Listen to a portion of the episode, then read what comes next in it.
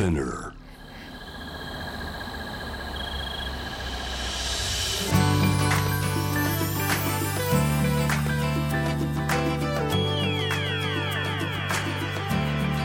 エネオス4 Hour Earth One by One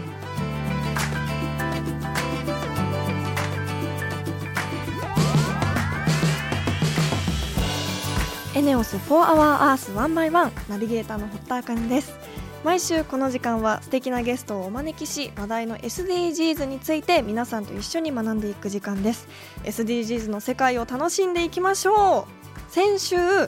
アフリカンローズアフリカのバラを輸入したり販売している萩生田さんが来てくださったんですがあのその話がすごく面白くてこう一つのお花を買うにもちゃんとそこにストーリーがあるというかそのどういう労働環境で生まれたお花でどういう地球に優しい取り組みをしているかとかすごく本当に人にも地球にも優しくして生まれてきたそのお花を買ったり人にプレゼントしたりするっていうのはすごく素敵なことだなと思ってこう年末にかけてすごくいろんなイベントごとが多くなってくると思うので皆さんもいいことしたなっていう、ね、気持ちになったりとかついつい話したくなるじゃないですかそういうのって。がそこですごくプラスのポジティブなエネルギーが生まれるので皆さんもぜひ試してほしいなと思いました。先週は SDGs の目標10人や国の不平等をなくそうというテーマでいろいろお話を伺いましたがこ実際に見ていただくと分かるんですがアフリカのバラ生命力がすごく感じる色彩豊かなバラなのでぜひそちらもチェックしていただきたいなと思いました。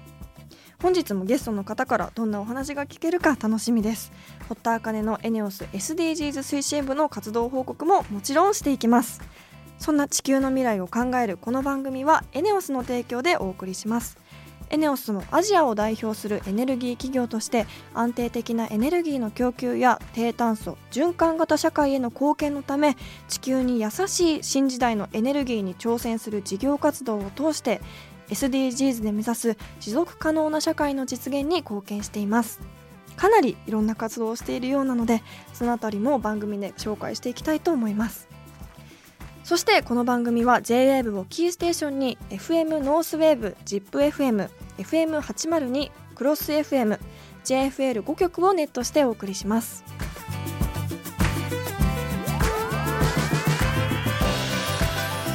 エネオス4 Hour Earth One by One This program is brought to you by エネオス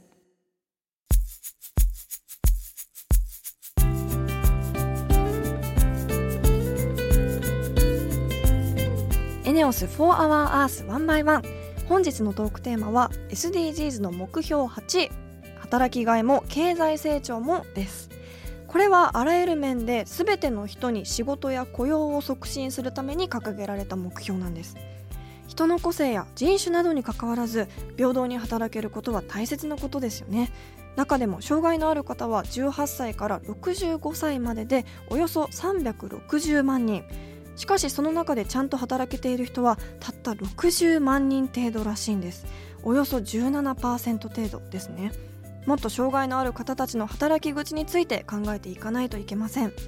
今日はその点についてゲストの方にいろいろとお話を聞いていきたいと思います。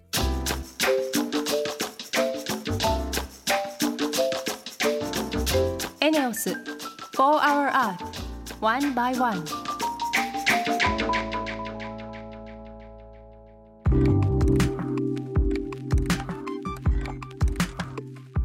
茜がナビゲートしているエネオス4 Hour Earth 1 by 1本日もゲストの方からいろいろと教えてもらおうと思います。異彩を放てをミッションに掲げる福祉実験ユニット。株式会社ヘラルボニーの副社長。松田文人さんです。よろしくお願いいたします。よろしくお願いします。異彩を放てというミッションの響きすごくかっこいいですね一体どういうミッションなのかいろいろと本日は聞いていきたいと思うんですがここでまずは松田さんのプロフィールご紹介していきたいと思います。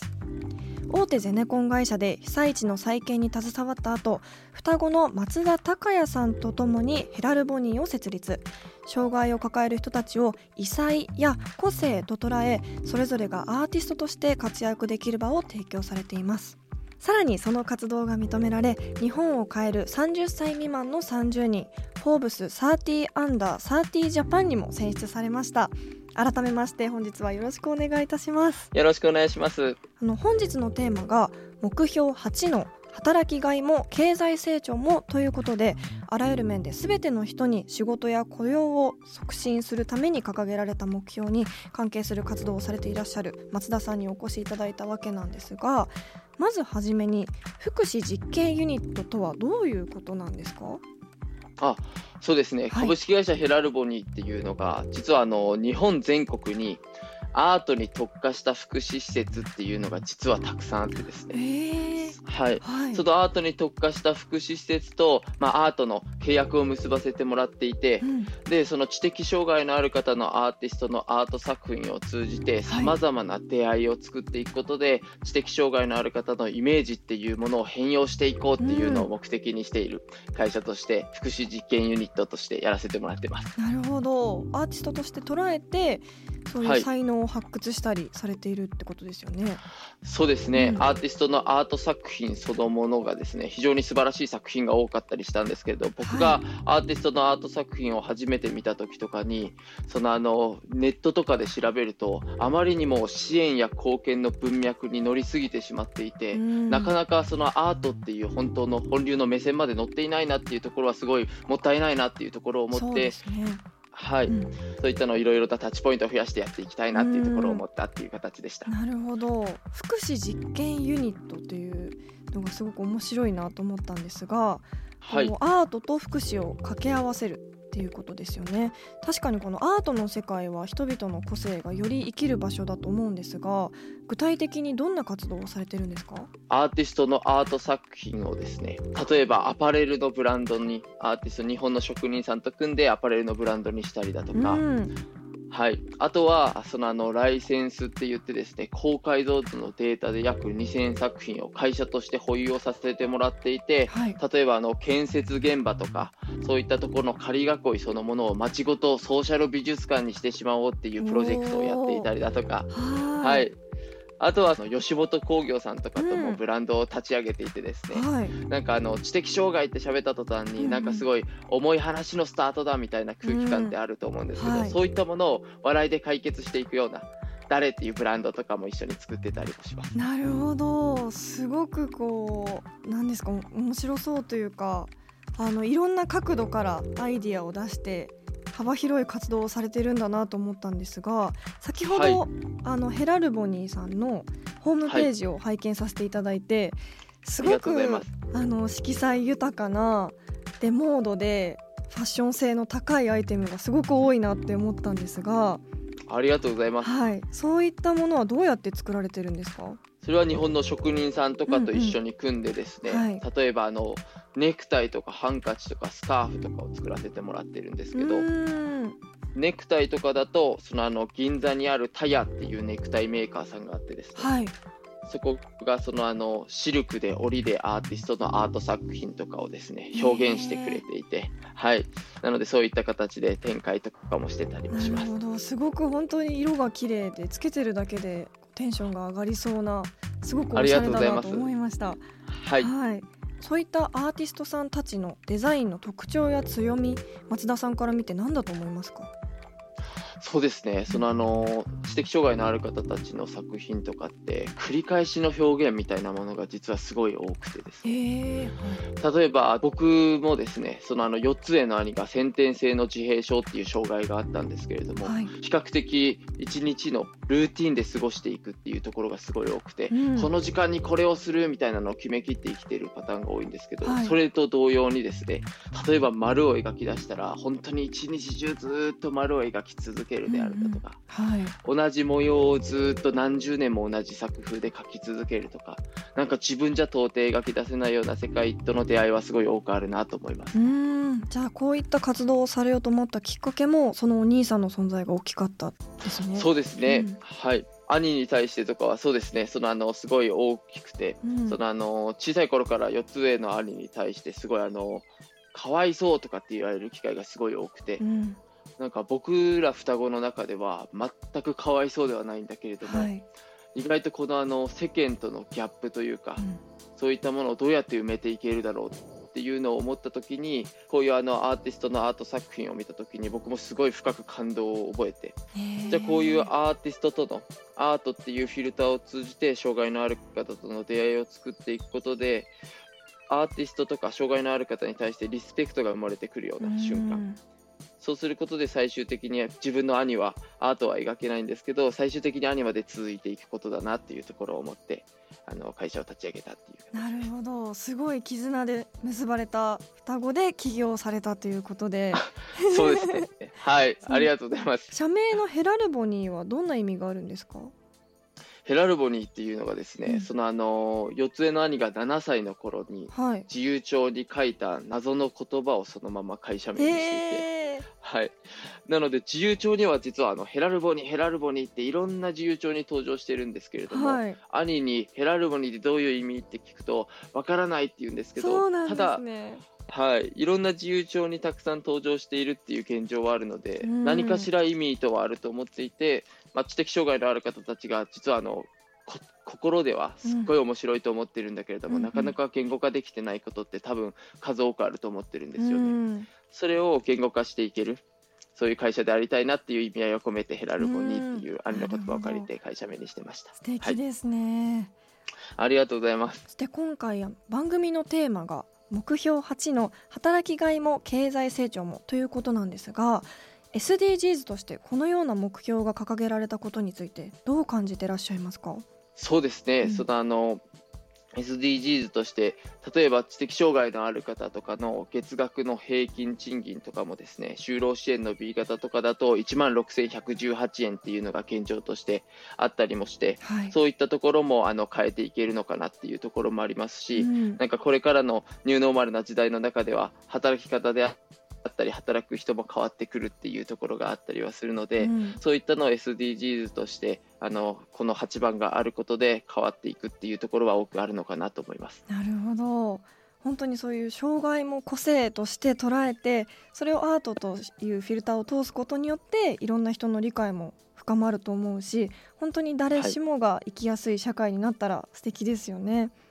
ありがとう、うございます。それでは最後に今後の目標などを教えてくださいはい、はい。私たちの目標はですね会社のミッションとして異彩を放てっていうのを言わせてもらっていて、はい。僕らは障害のある方たちをあえて普通じゃないということっていうのを伝えていてただそれは同時に可能性だと思うっていうのを伝えているので、はい障害のある方たちを異彩と定義してそれを全国各地に放っていくことで障害のある方のイメージっていうものを根本的に変えていきたいなっていうところを思っていたりはするのでいろいろな形でタッチポイントを増やしていって本当の意味で障害のある方たちがアートに限らず個性に紐づいていくそんな社会実現ができたらいいなと思ってまうす。ーん本当に素敵なお話ありがとうございます。今後のありがとうございます。はい応援しています。はい、ありがとうございます。本日のゲストは株式会社ヘラルボニー副社長松田文人さんでした。ありがとうございました。ありがとうございました。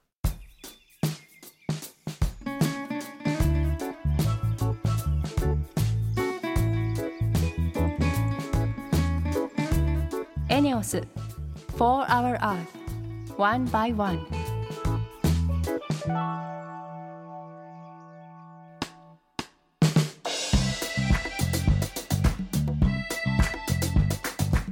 堀田茜がナビゲートするエネオス4 Hour Earth One by One それでは今週の堀田茜のエネオス SDGs 推進部。イエイ。本日は先週に引き続きエネオスの大山妙子さんが来てくださっています。それでは活動報告よろしくお願いします。よろしくお願いします。あの先週はエネオスバスケットボールクリニックの取り組みについていろいろと教えていただきました。まさかエネルギー事業を展開されるエネオスさんからこのスポーツに関しての取り組みについて報告があるとは思っていなかったのでそのギャップも本当にいろんな幅広い活動をされているんだなと面白かったです。あの私も運動すごく好きでこう選手から直接バスケットボールを教えてもらえるなんて思いもしなかったので一度体験してみたくなったんですけども具体的にはエネオスバスケットボールクリニックではどんなことを体験できるんですか？はい、あのクリニックに応募いただいたチームの先生だったりコーチの方と相談しながらチームや子どもたちの状況に応じて決めているんですけど例えばあの試合はいだったり練習でうまくいかないプレーを聞いて指導するようなこともありますしその他にも栄養だったり休息の取り方ですね、えープレー以外のことについても、えー指導を行っています。うん。で個人でもチーム全体でも参加できますし、まあ、1日クリニックのほか、うん選手たちをこう集めてはい数日間こうキャンプすることも行っています。うわー楽しそう本当に貴重な経験ですよね。でキャンプの方ではあのバスケット技術以外にもあの車椅子バスケットボールの体験だったり AED の使い方を学ぶ講習を開催するなどさまざまな体験を通じて子どもたちのこう視野が広がればいいなと思い、うん毎年本当さまざまな企画を考えて、えー実施しています。えー、もうはやクリニックというか もうバスケの学校みたいな感じですよそうね。はい最近ではオンラインも活用されてると聞いたんですけどもそれによってどのように変わりましたか、はい、今年はあの新型コロナウイルス感染予防のために、まあ、オンラインによるつながるクリニックを始めました。はい、でこのつながるっていう部分では本当どんな時もどこからでもちょっとコンセプトにしてまして、まあ、パソコンだったりタブレット、うんえースマホなどネット環境が整っていればどこからでも、えー参加できるように、えーしました。でこう私たちコーチ陣がこう参加者としっかりこうコミュニケーションを取りながら、えー行う、えー双方向形式そしてこうテーマをもとに、まあ、講演みたいな感じですね、えーあのウェビナー形式のこう2つの方式で今展開してます。オンラインでいつでも教えてもらえるっていうすごくありがたいですよね。そうですね。実際にこういうオンラインにしてみて反響などありましたか？はい、あの指導するこう私たちも、まあ、あの指導を受けている子どもたちもこうどこかにこう集まって開催する必要がないので、こううん。気軽にこう参加できるようになったのではないかなはいっていうふうに思います。うん。でもこう逆にやっぱ直接会わずにオンラインでやる難しさもあると思うんですけどいかがですか、はい私たちがこう話をしている内容がやはりこう画面越しなので、やっうんぱりこう子どもたちに伝わっているのかっていうその反応をこうリアルタイムに感じることができないので、うん。こうちょっと多少もどかしさはありますね。はい。まあ、それも手探りの状態ではあるんですけども、うん。こうできるだけこう一方通行にならないようにこう話し方などをちょっと気をつけていますなるね。ほど、まあ、でもこんな時期だからこそこのオンラインも使って一人でも多くの人に体を動かす大切さ楽しさだったりバスケットボールの楽しさを知っていってほしいですよね。では最後になりますがエネオスバスケットボールクリニックで今後どのような活動を行っていきたいですか？はい、もっとこう多くの人にバスケットの楽しさをこう感じてもらいたいと思っています。はい。またあのクリニックのホームページにも今後のクリニックの、えー開催予定などを随時アップしていきますので、本当こう興味ある方はぜひチェックしていただきたいです。わあいいですね。私も高校ぶりになんか久しぶりにバスケをやりたくなりました話を聞いていたら。ぜひ機会があったら、ぜひぜひお願いします、はい、大山さん活動報告ありがとうございました。ありがとうございました。エネオス For Our Earth One by One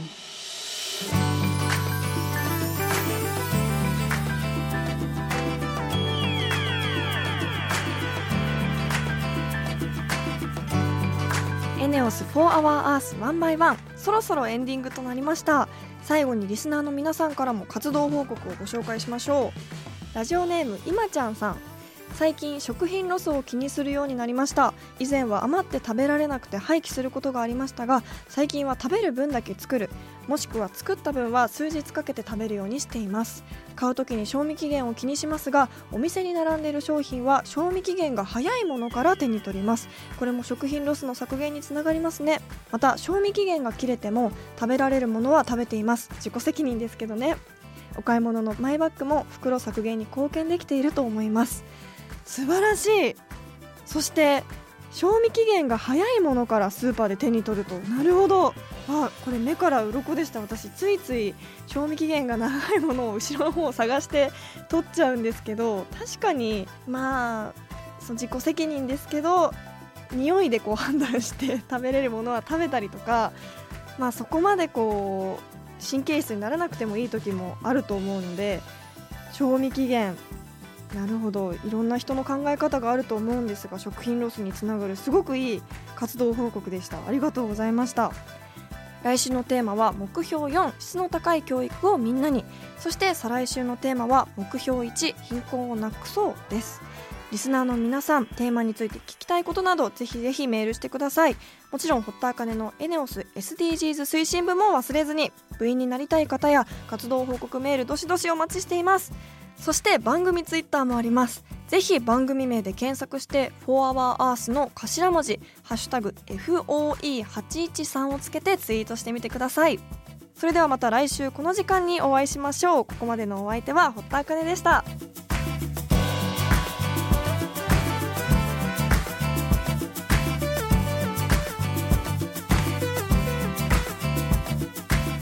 エネオス4 Hour Earth One by One. This program was brought to you by ENEOS.